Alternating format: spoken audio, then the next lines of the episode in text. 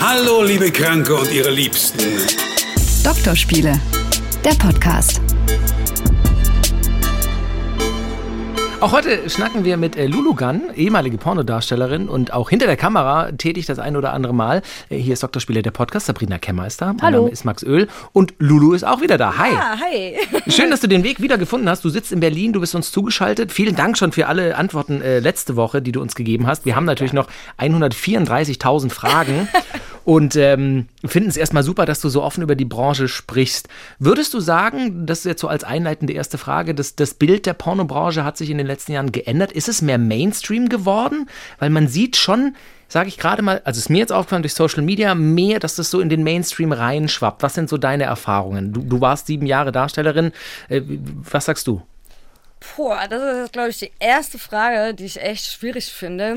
ähm, ich glaube, für uns Darsteller und Darstellerinnen selbst ist es, glaube ich, für viele noch ähm, eher das Gegenteil. Also man wird oft noch in der Öffentlichkeit dafür entweder ja, belächelt, nicht ernst genommen, ähm, auch beleidigt, besonders in Social Media natürlich, wenn man doch mal für die Presse irgendwie ähm, für einen Artikel äh, sich bereitgestellt hat, komm, ja, sollte man sich am besten die Kommentare darunter gar nicht durchlesen.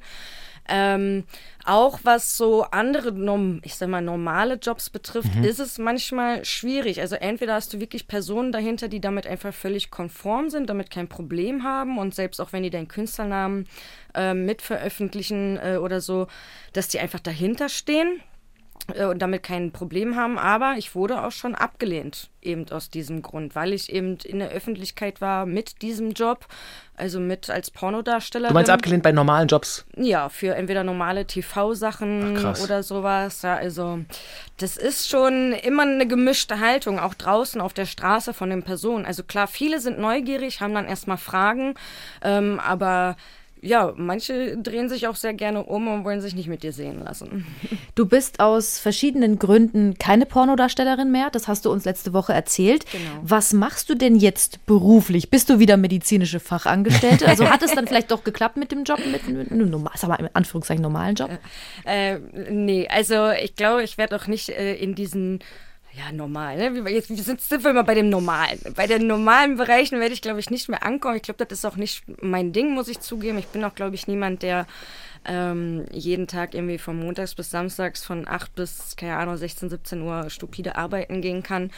Ähm, ich habe tatsächlich einfach nur die Profi-Drehs eingestellt. Also ich reise jetzt nicht mehr wie wild jede Woche gefühlt rum irgendwie und drehe für äh, Produktionen vor der Kamera. Stattdessen habe ich mich jetzt mehr ausgebreitet hinter der Kamera als entweder Make-up, also Visagistin, mhm. dadurch, dass ich halt Friseurin gelernt habe. Ich habe halt Arzthelferin angefangen, am Ende habe ich aber drei Jahre Friseurin gelernt. Ähm, deshalb mache ich Visa am Set, genauso wie Produktionshelferin äh, und Leitung. Also eigentlich bin ich das Mädchen für alles, ja, weil ich eigentlich überall auch von jedem etwas kann und immer gut unterstützen kann am Set im Hintergrund. Ähm, aber überwiegend bin ich für die Mädels da. Ähm, ansonsten verdiene ich mein Hauptgeld jetzt noch immer noch mit der Webcam. Also meine Cam mache ich noch, aber auch ja ohne Videos. Also ich drehe wirklich auch keine Amateurvideos mehr, weil eben dieser Sex vor der Kamera den will ich entweder echt rüberbringen, weil ich da halt Lust drauf habe. Und da ich diese Lust aber nicht mehr so empfinde oder auch gerade nicht, ähm, habe ich das eingestellt. Als du damals aber noch Sex vor der Kamera gemacht hast mhm. und so große Produktionen, wie sah so ein Drehtag aus? Uh, ja, der beginnt dann eigentlich, ähm, ja, du fährst am Set, meistens früh morgens. Ähm, dann wartet, wenn du Glück hast, ähm, eine Visagistin auf dich, die schminkt dich dann. Äh, das dauert dann meistens auch nochmal so ein bis zwei Stunden. Dann werden Verträge gemacht, ID-Shots gemacht, also schon dass alles ähm, vertraglich äh, safe ist. Ähm, dann beginnt es meistens mit den Solo-Bildern von der Frau, so für Cover und ähm, für so, ja, für Social Media, dies, das eben, um das Ganze zu bewerben später online. Dann kommt es drauf an, ist es manchmal unterschiedlich nach Produktion. Entweder macht man direkt mit dem Darsteller auch weiter und man dreht, äh, fotografiert direkt auch die Sexbilder. Also man geht, mhm. man bespricht dann schon mal ungefähr die Stellungen, die vorkommen im Film, ähm, die man machen würde wollen. Und dann fotografiert man diese Stellung ebenso. Das heißt, der Darsteller muss sich da schon aufbauen und konzentrieren einen. Penis bekommen. Und dann werden die, ähm, ja, werden die Szenen nachgestellt als Fotos, genau. Dann werden auch noch Comedy-Bilder gemacht, also dann wird sich normal angezogen, das, was eben so in der Szene, also bei uns heißen Comedy-Bilder oder die Comedy-Szene, das ist bei uns die Story, damit man das versteht. Comedy heißt jetzt nicht, äh, wir witzeln da dann rum oder so, ja. Kommt ein Mann beim Arzt. genau. Also die Story-Fotos fangen dann eben an. Und dann fangen wir eigentlich an, die Story zu drehen, videotechnisch. Äh, Das dauert dann, alles, das zieht sich meistens, bis dann überhaupt Videoteil anfängt von der Story, ist meistens schon so 16 Uhr. Krass. Und ähm, dann geht es eigentlich relativ zügig. Je nachdem, wie gut dann eigentlich alle mitmachen, mitarbeiten, ob es auf Englisch oder auf Deutsch ist oder beides, ob wir soft und hart drehen müssen. Und ähm, ja, meistens der Hardcore-Teil beginnt dann halt so zwischen 17 und 18 Uhr. Und dann kommt es eben dran, drauf an. Rohmaterial, Rohmaterial brauchen wir ungefähr 45 Minuten. Und ähm, das wird aber dann, man ma- braucht dann meistens, um das vollzukriegen, nochmal so zwei, drei Stunden. Ja, Wie viele Stunden sind das insgesamt dann am Tag? 14 habe ich jetzt fast. Also so wenn ich um neun am Set sein musste und wir fertig waren, wenn alles gut ging, war ich so um zwischen 19 und 20 Uhr raus. das ist ja wirklich unglaublich. Wirst du dann aber, oder wurdest du, du hast auch in der letzten Folge, wenn ihr jetzt gerade eingeschaltet habt, es gibt noch eine erste Folge zu dieser Folge quasi, Ja. wo, wo Lulu auch schon mal erzählt hat, ähm, da warst du teilweise 14 Tage am Stück zum Beispiel in Budapest, was ja so, glaube ich, so das europäische Porno-Mekka ist, wenn man das so ausdrücken kann. Ja. Berlin möchte da wahrscheinlich hin, aber Budapest sind so, ne, da ist auch immer Rocco Silfredi, Ja, ist ja so die richtig. Ikone der Szene immer hingereist. Ich kenne mich aus, Leute, ich sag's euch. Ähm, auf jeden Fall, äh, wenn du dann so einen ganzen Tag am Set verbringst, wirst du dann pro oder wurdest du pro Szene bezahlt oder pro Tag oder wie funktioniert das? Äh, es kommt drauf an, ob es unterschiedliche Produktionen waren. Wenn ich natürlich zwei Szenen am Tag für zwei unterschiedliche Produktionen gedreht habe, wurde ich pro Szene bezahlt. Wenn es ein ganzer Tag war mit mehreren kleineren Szenen, sag ich mal, für eine Produktion, wurde auch mal nach eine für eine Tagesgage angefragt. Äh, ich war aber schon von meinem ersten Tag an eine kleine Verhandlungskünstlerin und immer schon sehr hart mit meiner Gage. Äh, dementsprechend lag meine Gage immer ziemlich hoch, ja. Gab es auch mal Drehpartner oder Drehpartnerinnen, die du, mit denen du nicht ausgekommen bist?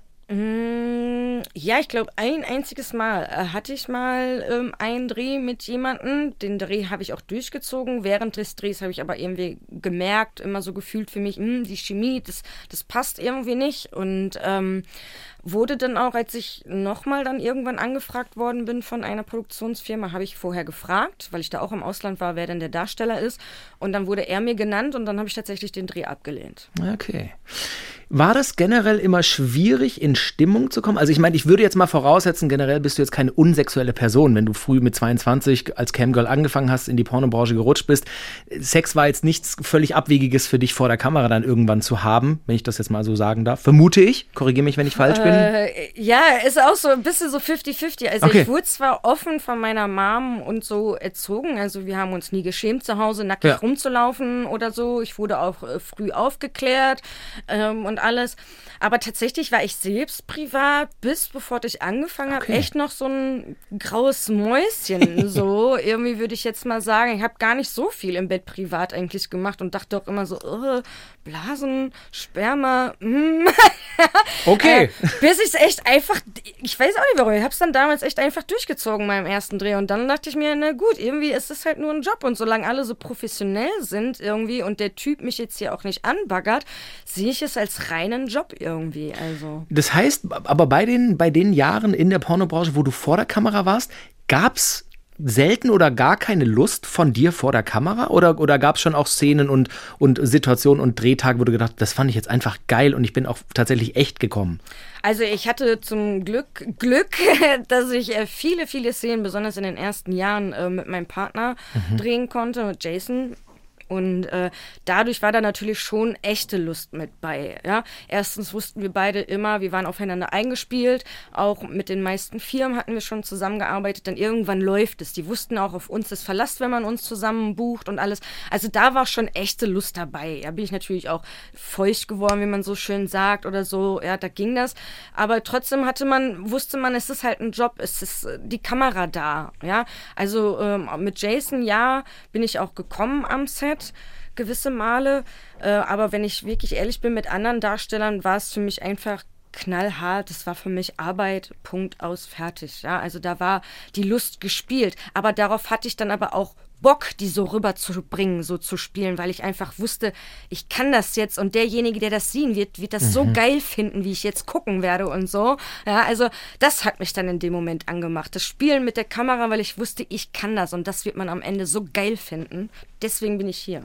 Und letztendlich dieses, ich mache das jetzt, ich ziehe es durch, konntest du dadurch auch alle, die am Set waren, so ein bisschen ausblenden? Ja, deswegen eigentlich nur. Also, weil ich einfach so gedacht habe, egal, ich mache das jetzt irgendwie so. Und klar, wenn natürlich aber auch der Darsteller in dem Moment passt und dir so ein bisschen die Nervosität nimmt und so und du mhm. dich gut mit ihm verstehst, dann ist das alles, glaube ich, nochmal einfacher. Überhaupt die Leute, die ich an dem Tag um mich hatte, erst recht bei meinem ersten Set, waren wirklich sehr geduldig mit mir und ähm, auch alle nett, dadurch, dass wir eben ja auch diese gleichzeitige Fernsehreportage gedreht hatte, einen Tag vorher schon bei mir zu Hause Hause, wusste ich ja schon, wie die Leute drauf sind. Mhm. Ja, man hat sich schon unterhalten, gequatscht, Interviews geführt. Dadurch war so bei mir die erste Angst weg.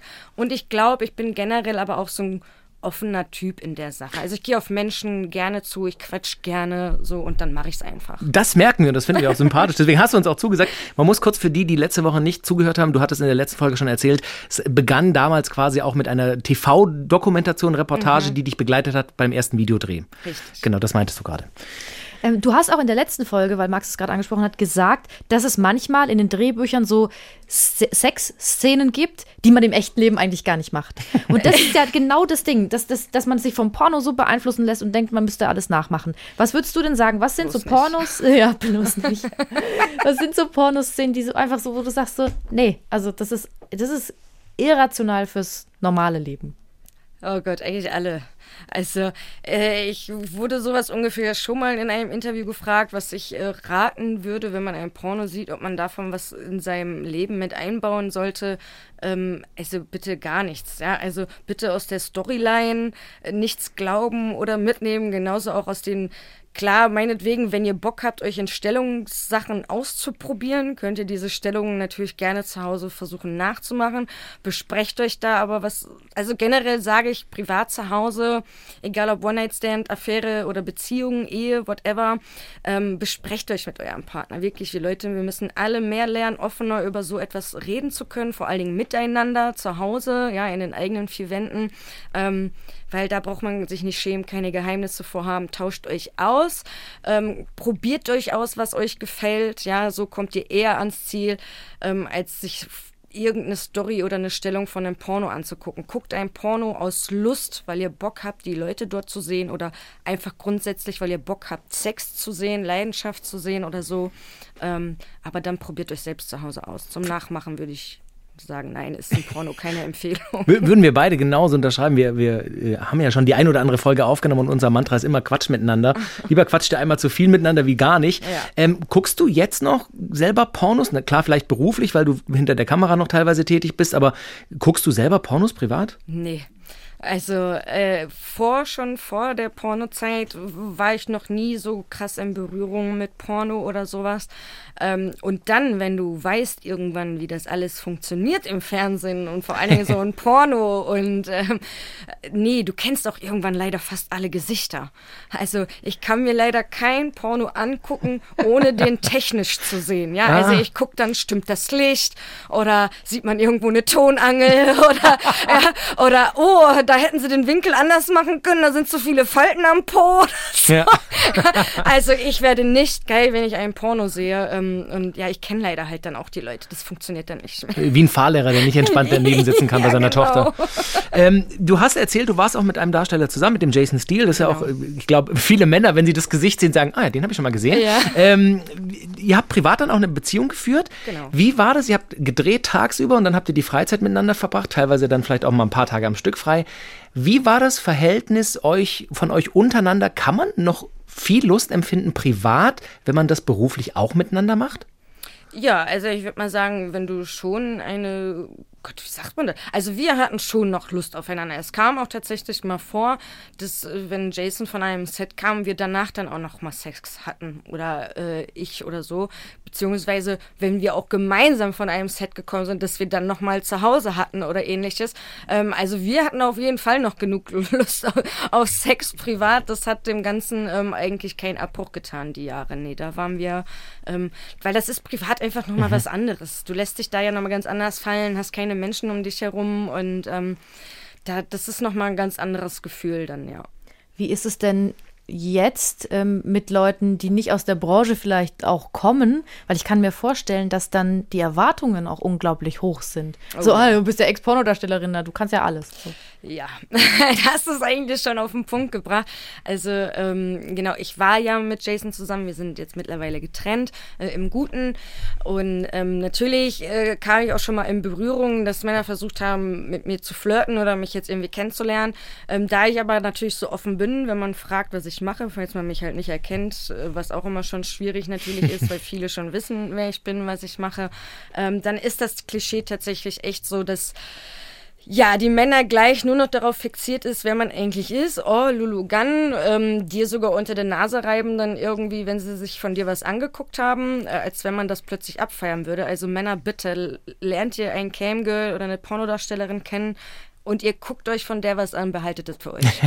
Aber erzählt der Dame das doch nicht. Das ist der größte Abturner, den es echt gibt. Also für mich auf jeden Fall. Äh, und dann sind die Kerle bei mir auch direkt raus, weil ich dann genau weiß eigentlich, worauf es sich hinausläuft. Also es geht dann wirklich nur noch darum, oh, wie geil man wahrscheinlich im Bett ist oder was man alles kann und macht. Und die stellen sich echt vor, du bist ja, also du bist gleich irgendwie eine Sexbombe, eine Sexqueen oder so, aber ich sag euch da auch, Männer da draußen, boah, vor der Kamera sieht alles geiler aus. Es gibt doch wirklich ähm, Mädels, die dann trotzdem nichts ins Bett bringen. So. so. Weil du gerade gemeint hast, die sprechen dich an. Äh, geht's dir so, dass du, wenn du im Alltag irgendwie einkaufen bist oder so, dass du manchmal merkst, oh, der guckt mich an oder die ähm, und die erkennen mich jetzt. Ja, weil das dann schon starren ist. Also mit den Jahren ähm, ist Am das, Gemüseregal. Ja, also mit den Jahren lernst du das irgendwann auseinanderzuhalten, ob dich jemand jetzt einfach nur so zufällig angeguckt hat beim Vorbeigehen, ja, wie es ja manchmal ist, ähm, oder ob dich da jetzt jemand erkannt hat. Also oft ist das echt so, du läufst irgendwo, du wirst angeguckt und dann brauchst du nur wirklich eins, zwei, drei machen und plötzlich dreht derjenige sich wieder um, mhm. so, so plötzlich überrascht oder geschockt so ungefähr, weil er dann geschnallt hat, wer du da bist, wer an ihm vorbeigegangen bist. Ähm, oder ja, sie starren dich wirklich an. Also heutzutage wird ja wirklich gestarrt. Also, ähm, und dann weißt du schon, ah, okay, alles klar. Und dann, sobald man die Wege sich dann trennen, brauche ich nur mein Insta oder mein Facebook gucken und Hast dann du eine Nachricht? Eine Nachricht. Ah. Glaubst du, dass deine, deine Tätigkeit in der Pornobranche vielleicht auch beim Daten ein, ein Hindernis sein kann ja. oder ist? Also, also bist du bei einer Dating-App? Da nee. würdest, okay, okay. Also jetzt mal angenommen, du, du würdest ja ein Foto reinstellen, da würden, würden ja der eine oder andere Herr dich wahrscheinlich erkennen oder auch Frau. Also wie groß ist das Hindernis, dass du in der Branche warst, jetzt für dein Privatleben? Also ich finde groß oder schon, ähm, also es ist schon irgendwie ein Hindernis. So, also erstmal muss ich auch gestehen, ähm, habe ich irgendwann leider meine Einstellung dadurch gegenüber Männern verändert. Also für mich waren irgendwann Männer nur noch scheiße. Jeder, wo ich gemerkt habe, der sieht mich nicht als Kumpel oder Buddy, sondern will jetzt hier nur noch Lulu, Lulu, Lulu, oh, wurde ich gleich sauer. Mhm. Ja, also war dann gleich so, boah, nee, kein Bock mehr drauf. Ähm, da musste ich auch echt erstmal so an mir wieder ein bisschen arbeiten und ähm, ja, aber trotzdem ist es so, man muss schon schauen, dass man jemand Vernünftiges mhm. kennenlernt. So irgendwie, weil echt sonst immer das aufkommt, worüber wir gerade schon bei der Frage vorher gesagt haben. Ansonsten sehen sie dich echt nur als die Pornodarstellerin. Ja, entweder können sie mit dir irgendwie Gewinn machen oder die denken, du bist halt echt im Bett die absolute Sexgöttin und wollen dich halt echt nur flachlegen. Da wir gerade so bei zwischenmenschlichen Beziehungen sind und nehmen wir mal an, das klappt dann mal und du findest wieder jemanden und nicht alle Männer sind scheiße und ihr habt Kinder wie erklärt, und die, die Clips sind ja da und du machst es ja auch noch, wie erklärst du deinen Kindern den Job? Deshalb möchte ich keine Kinder mehr. Ah. Also tatsächlich ist mein Kinderwunsch äh, schon sehr lange äh, nicht mehr da. Also ich wollte sowieso, wenn dann, ich hatte glaube ich wie jeder Teenie mal im Kopf früh Mutter zu werden, auch wenn meine Mama mit mir früh schwanger war mit 20. Ähm, aber nee, der ist tatsächlich mit der Zeit in den Jahren auch mit dem Job ehrlich gesagt weggegangen, ähm, weil ich einfach so dachte, irgendwie möchte ich meinen Kindern das nicht antun, dass wenn man mich dann doch auf der Straße erkennt oder weiß, wer ich bin, dass die für meine Vergangenheit gerade stehen müssen und sich immer erklären müssen. Denn ähm, so cool meine Familie das äh, damals aufgenommen hat mit meinem Job, so ist das Umfeld aber nicht jeder damit so cool umgegangen. Und ähm, auch wenn meine Geschwister relativ Glück hatten, sage ich jetzt mal nett, ähm, dass die gute Freunde schon mit ihrem Alter um sich hatten, ähm, gab es aber auch da äh, in der Schulzeit noch Momente, ähm, die nicht so einfach für die waren, weil sie immer wieder auf mich angesprochen worden sind und auch irgendwann, dadurch, dass ich auch eine jüngere Schwester habe, ihr irgendwann so Fragen gestellt worden sind, ja, machst du das dann später auch wie deine Schwester? Mhm. Ähm, das sind so Dinge für mich, die mich einfach echt nach zum Nachdenken gebracht haben und gesagt habe, okay, dann möchte ich kein, auch kein Kind in die Welt setzen. So. Was sagst du den Leuten, die sagen, ja, also die Pornoindustrie ähm, versaut den Kindern die Jugend, weil ja Kinder im Schnitt mit zwölf an die ersten Pornos geraten. Und es ist so einfach heutzutage. Ähm, ja, aber dann dürften wir alle allgemein oder Kinder kein Fernsehen gucken, weil wer Game of Thrones guckt oder sonstige äh, Squid Games Sachen, haben sie auf dem Schulhof nachgespielt. Ja, also. genau. Also ich muss gestehen, ähm, Fernsehen allgemein und die ganzen Sachen, die man darin sieht, sind, ja schon manchmal, wo man vielleicht mal zwei, dreimal überlegen muss. Aber ich glaube, man muss auch immer hinterher sein, seinen Kindern immer alles irgendwie zu erklären. Man kann denen nur Tipps geben, man kann denen die Dinge nur erklären. Am Ende machen wir doch eh alle, was wir wollen. Wer hat schon immer auf seine Eltern oder auf seine Familie gehört? Ja, wir alle haben schon mal irgendwie Scheiße gebaut als Kinder. Ähm, und ähm, ja, weiß ich nicht, ob man das auch wieder so allgemein sagen kann, nur Porno, dass man, dass junge Leute äh, auf so schnell und einfach auf Pornos zugreifen können, weil also das, was man teilweise im Fernsehen sieht, finde ich schon erotischer oder genauso pornös wie das, was man im Internet an Clips findet. Ja, also. Wenn wir nochmal zurückkommen auf deine ähm, aktive Zeit in den größeren Produktionen, du hast vorhin gesagt, da wurden auch Tests gemacht. Genau. Also was bedeutet das? Also ähm, überwiegend, sag ich mal, drehen wir ja ohne Kondom. Ähm, das können wir aber natürlich nur, weil wir Darsteller und Darstellerinnen ähm, uns testen lassen müssen, richtig. Ja, also wir gehen in einem richtigen, zu einem richtigen Arzt oder in einem richtigen Medizinlabor, müssen uns äh, mindestens zwei Kanülen Blut abnehmen und einen Abstrich unten entnehmen lassen und äh, Urin abgeben. Und dann werden wir eben auf sämtliche ähm, Geschlechtskrankheiten allgemein, auf alles was es so gibt, womit man sich anstecken kann, das auch gefährlich sein könnte, äh, werden wir darauf getestet. Und das müssen wir regelmäßig machen, alle zwei bis vier Wochen, meistens alle 14 Tage. Äh, vor allen Dingen auch wie, je nachdem, wie viele Drehs du hast. Und ohne komplett negativen Bescheid, Testbefund darf nicht gedreht werden. Irre, da bist du auf jeden Fall gesünder unterwegs als zum Beispiel ich. Also ich gehe einmal du bist im Jahr, festen Partnerschaft. Ja, aber also. ich gehe halt einmal im Jahr zum Frauenarzt ja, und, ja. und, könnte da, also, okay, das wusste ich nicht. Das ist ja, also deswegen finde ich es auch immer so toll, wenn man sich vor allen Dingen hier in Berlin mit Menschen Menschen unterhalten, die irgendwie swingen gehen oder hier sich durch die Sexclubs Die testen sich weniger. Äh, ich frage mich, wie oft da einer von denen im Jahr zum Arzt geht und sich irgendwie auf HIV, Chlamydien, Syphilis, Hepatitis und Co. Äh, testen lassen. Ja, ich weiß auch nicht, wie viele von denen auch schon eine Syphilis oder Chlamydien mhm. hatten oder einen Tripper. Ja. Ich hatte in sieben Jahren keine einzige. So, das Marketing-Genie in mir sagt natürlich, wir haben eine Folge über Geschlechtskrankheiten, liebe Dr. Spiele-Fans. könnt, ihr gerne, könnt ihr gerne mal reinhören. Da haben wir uns sehr gut eingegangen. Das war, glaube ich, die Folge mit der meisten Vorbereitung weil wir da natürlich auch nichts ähm, Falsches oder Komisches ja, sagen das wollten. Das ist auch wichtig, ja. Voll. Ist auch so.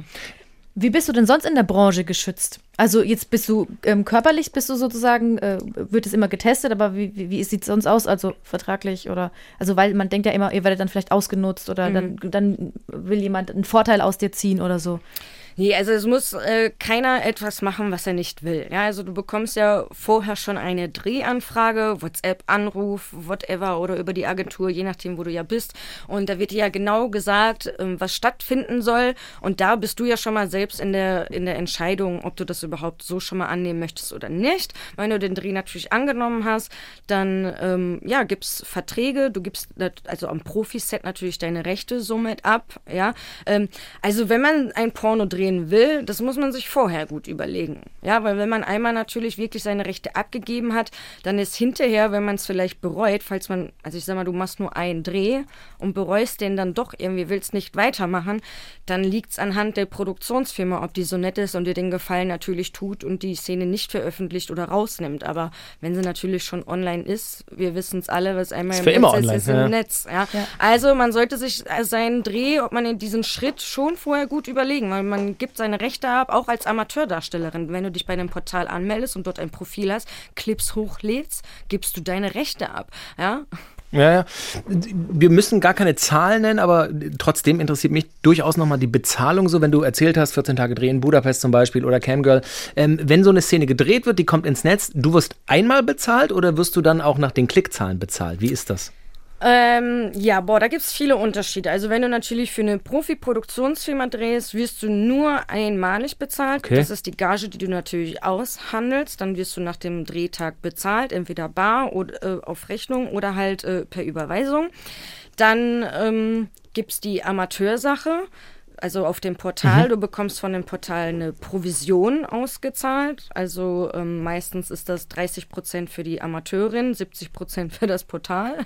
Krass. Außer du bist exklusiv, dann kannst du natürlich ein paar Prozente mehr rausschlagen. Ähm, und da ist es so, ähm, du kriegst immer Provision für deine Verkäufe oder für die Cam. Ja? Also so viel, wie du dir erarbeitest dann halt eben, ja? anhand der Provision. Und dann gibt es aber noch die Möglichkeit, du kannst dich ja selbst äh, anmelden auf den kostenlosen Seiten überall und dein Profil erstellen und dein Content kostenlos ja zur Verfügung stellen. Und dann verdienst du auch pro Aufrufe, pro Klick. Und bist du quasi überall oder warst du überall vertreten? Hast du quasi dein Ja. Portfolio breit gestreut? Oder? Ja, natürlich. Du hast das Maximum rausgeholt. Ja. Auch so bei deinen Antworten. Du hast das schon als echt krassen Job gesehen und hast gesagt, ich hole da jetzt alles raus, ich möchte Kohle machen. Ja, natürlich. Das war einfach mein Job. Ich will Kohle machen, natürlich, ja. Klar will ich auch Spaß an meinem Job haben, sonst hätte ich den ja auch sieben Jahre nicht durchziehen können. Aber natürlich will ich Kohle machen. Ich habe mal eine Reportage gesehen bei einem großen Streamingdienst, da ging es auch gerade um Budapest und so und, und da war so ein bisschen das Fazit, naja, es gibt immer eine Darstellerin oder einen Darsteller, der macht das noch krassere für dann noch weniger Geld. Hast du das beobachtet in einer Zeit so in der Branche, dass das noch ein bisschen verroter wurde, dass das noch mehr Darstellerinnen und Darsteller kamen, die noch mehr für weniger Geld gemacht haben oder ist das, ich sag's jetzt mal ganz flapsig, ist das immer noch gutes Geld für gute Arbeit? Ähm, also die Frage ist natürlich schon richtig gestellt, aber ähm, da schiebe ich immer die Verantwortung gerne zurück auf die Produktion, weil ja, es ist richtig. Irgendjemand gibt es immer, der irgendetwas für Geld macht, egal jetzt für wie viel, ja. Aber natürlich, wenn es in die Richtung mit weniger geht, ähm, dann ist das für mich die Produktion halt eben schuld, weil die eben erstens ähm, entweder den Konkurrenzkampf oder auch die Not vielleicht der Person ähm, dann mitnimmt oder weiß eben, dass die Person das einfach macht und nicht verhandelt irgendwie. Ähm, und da sag ich, das ist natürlich nicht richtig. Kann Benutzer, Benutzerin von Portalen, können, können die Konsumenten irgendwas machen? Also sollte man dann, was wäre dein Ratschlag, um die Branche vielleicht ein bisschen, ich sag jetzt mal, e- ethischer zu gestalten? Ist ga- ganz hochphilosophisch gegriffen. Gibt, gibt's dann Sachen, wo man einfach was machen kann als Konsument? Also natürlich, klar, als Konsument ähm, kannst du in dem Sinne helfen, indem du nicht nur kostenlos schaust auf den bestimmten Seiten, sondern dann auch, wenn dir dieser Clip vielleicht gefallen hat, dann bei deinem Lieblingsmädel ihr den Clip irgendwie auch abkaufst, ja. Ah, okay. Weil ähm, natürlich auch, wenn, wenn sie da vielleicht ein Profil hat und mit diesem einen Klick, einen Aufruf vielleicht irgendwie einen Cent dann verdient oder so, ähm, wir müssen von dem Geld genauso leben und Rechnungen bezahlen wie halt andere normal arbeitende Leute auch. Ja? Und ähm, wenn man unsere Arbeit dann einfach nicht würdigt oder meint, man ruht sich auf den kostenlosen Bereich aus, dann ist es für uns am Ende natürlich schon schlecht. Um nochmal davon ein bisschen wegzugehen, weil du ja, obwohl eigentlich geht's geht's weiter ums Berufliche. Du hast vorhin schon gesagt, wenn du hinter der Kamera bist, hast du auch manchmal Ideen, einfach auch, weil du schon viele, sag mal, von diesen Szenen kennst. Wenn du eine ideale Pornoszene kreieren könntest, wie würde die aussehen? Boah, eine Ide also ideal würde für mich jetzt eigentlich bedeuten, eine, eine schöne, eine richtige äh, Szene, ja, da, dann kommen wir zu so einem Dossel-Style, ja, weil Marc Dossel-Filme finde ich mega schön, äh, die sind, finde ich Das immer muss sehr ich mir ästhetisch. aufschreiben. Wie, wie wird das genau geschrieben? Also Marc, ganz normal, M-A-R-C und Dossel, also D-O-R-C-E-L. Mag Das denn? ist die französische Produktionsfirma und ich, das ist so, das wäre eigentlich mein Style an Porno, den ich privat gucken würde, wenn ich noch Pornos gucken würde und den ich auch selbst äh, produzieren würde, ja, weil den finde ich wirklich, das finde ich immer schön. Die haben geile Stories, ähm, manchmal auch ein bisschen ausgefallen, so mit Action und sowas, ja, oder auf dem Boot und so. Ähm, aber immer alles sehr geil gemacht. Also wirklich alles sehr High Class, oh, ästhetisch. High Class, ästhetisch. Und das ist das, was mir halt einfach gefällt. Ja, so, das ist so das, was ich gerne gucke. Wenn wir jetzt von ein bisschen ausgefallener ausgehen, also vielleicht so ein bisschen kreativ werden Ja. beim Porno, ähm, dann äh, müsste ich da auch jetzt wieder meinem, meinem Produktionskollegen anschließen, Tim Grenzwer, weil ich einfach seine Ideen immer abfeier, weil die einfach immer witzig ist.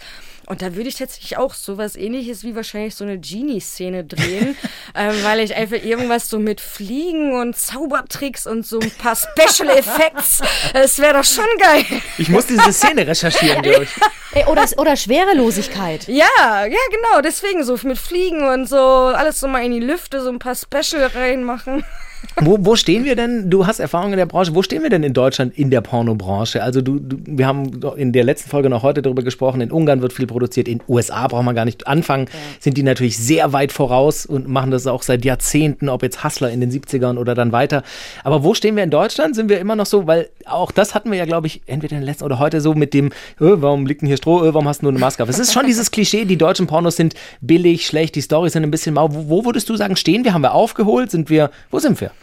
Boah, ey, nee, also ich finde, ähm, sei es was draußen die Menschheit, Offenheit angeht, sind wir zurückgefahren und aber auch was die Branche betrifft, also Porno selbst für Deutschland, finde ich persönlich, sind wir ein absoluter Amateurmarkt. Ähm, so eine richtige Deu reine deutsche Profiproduktion gibt es gar nicht mehr.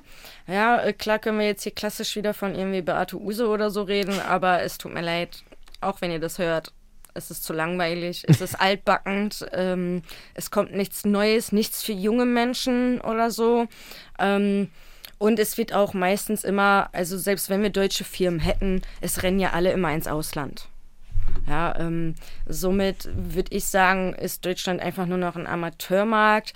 Wer sich äh, Profiszenen angucken will oder Gott, ist immer so böse gesagt, wenn ich das Du darfst alles richtig, sagen. richtige Szenen gucken möchte, muss ich dann tatsächlich online ähm, durchsuchen bei den Firmen ihr halt eben und ähm, ansonsten weiter bei seinem Amateurmädchen bleiben. Welches Klischee über die Pornobranche oder über PornodarstellerInnen würdest du gerne aus der Welt schaffen? Dass wir alle angeblich von morgens bis abends dauergeil sind. Das sind wir nämlich nicht. wir führen ein ganz normales Leben außerhalb der Kamera. Und das wär, wie sieht das aus? Ähm, ja, auch Haushalt, einkaufen, wir leben, treffen Freunde, gehen auch mal raus. Also wir leben eigentlich ein ganz normales Leben, wenn unser Laptop aus ist, wie jeder andere auch. Ich finde das ein Genau. vor allem wie jeder andere Satz. auch, wenn unser Laptop aus ist. ist bei uns auch so. Wir haben ja den ein oder anderen Zuhörer und das geht ja raus ins Netz und wird auch von, von ein paar Menschen gehört. Was wünschst du dir von den Menschen in Bezug auf Porno, Pornobranche, PornodarstellerInnen? Was, was können wir alle besser machen, damit wir, du hast es, glaube ich, in dieser oder letzten Folge gesagt, mehr miteinander quatschen, Sexualität ist was ganz Normales.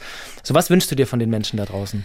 Oh ja, da wünsche ich mir auf jeden Fall eigentlich, dass wenn man solche Menschen wie uns kennenlernt, die in dieser Branche tätig sind, egal ob jetzt nur sei es online, Social Media oder halt auch draußen in der echten Welt dann im Real Life, ähm, dass man eben nicht diese Vorurteile hat oder uns eben als irgendwie schlechte oder eklige oder dreckige Menschen äh, sieht, ja. Denn wie gesagt, wir lassen uns öfters testen und sind gesünder als die meisten anderen da draußen, wegen unserem Job eben, achten wir da sehr drauf. Und ähm, ja, legt auch einfach bitte diese Vorurteile irgendwie ab. Und was ich Paaren oder sexuell freien Menschen mitgeben würde, ist wirklich, redet miteinander, weil Porno ist für die Lust da, für die Leidenschaft da, um euch heiß zu machen oder wozu ihr mit Sex haben könnt. Aber schaut euch davon halt nichts ab, sondern spricht wieder offener miteinander. Lasst uns alle wieder mehr offener reden. Und ich glaube auch in der heutigen Zeit wäre mal wieder ein nettes Wort, ist, ist das viel wert. Ja. Lulu, das war voll, die schöne, voll der schöne Abschluss. Ich wollte das Mikrofon gerade droppen. Das war echt ein Mic-Drop-Satz. ja, ja. So, kennst du dieses GIF von Obama? Ja. Mic Drop. Das ist gut. Vielen, vielen, vielen, wirklich vielen Dank für diese Einblicke in diese interessante Branche. Jeder, ich habe ja mal irgendwann gesagt, jeder schaut Pornos, auch wenn nicht jeder drüber spricht. Äh, Das war total cool, mal hinter die Kulissen zu gucken. Ähm, du hast ganz tolle Sachen gesagt und ich glaube, wir müssen auch für wir beide so in diesem Podcast müssen mal ein bisschen drüber nachdenken, wa- was wir heute alles besprochen haben und letzte Woche. Vielen Dank. Wir wünschen wünschen dir alles Gute. Du bist auf Instagram. Wer Bock hat, dir zu folgen, kann dir da gerne folgen. Ähm, und dann wünschen wir dir für deine Zukunft alles Gute. Bleib vor allem gesund in diesen verrückten Zeiten. Oh Lass ja. dich nicht stressen. Und irgendwann sehen wir uns in Berlin und trinken ein Bierchen zusammen. Oh, bitte, da bitte ich drum. Das, das steht fest, ja. Ey, ich danke auf jeden Fall, dass ich dabei sein durfte. Ich könnte jetzt mit euch hier noch wirklich stundenlang quatschen. Schade, dass jetzt schon beide Folgen rum sind. Und ähm, ja, jeder, der irgendwie auf mein Profil stößt, freue ich mich, schreibt mich gerne an und dann können wir gerne weiter quatschen. Bis bald, Lulu. Bis wir werden bald. dich nicht vom Haken lassen. Wir melden uns irgendwann mal wieder mit ja, anderen ich Themen. freue mich. Tschüss.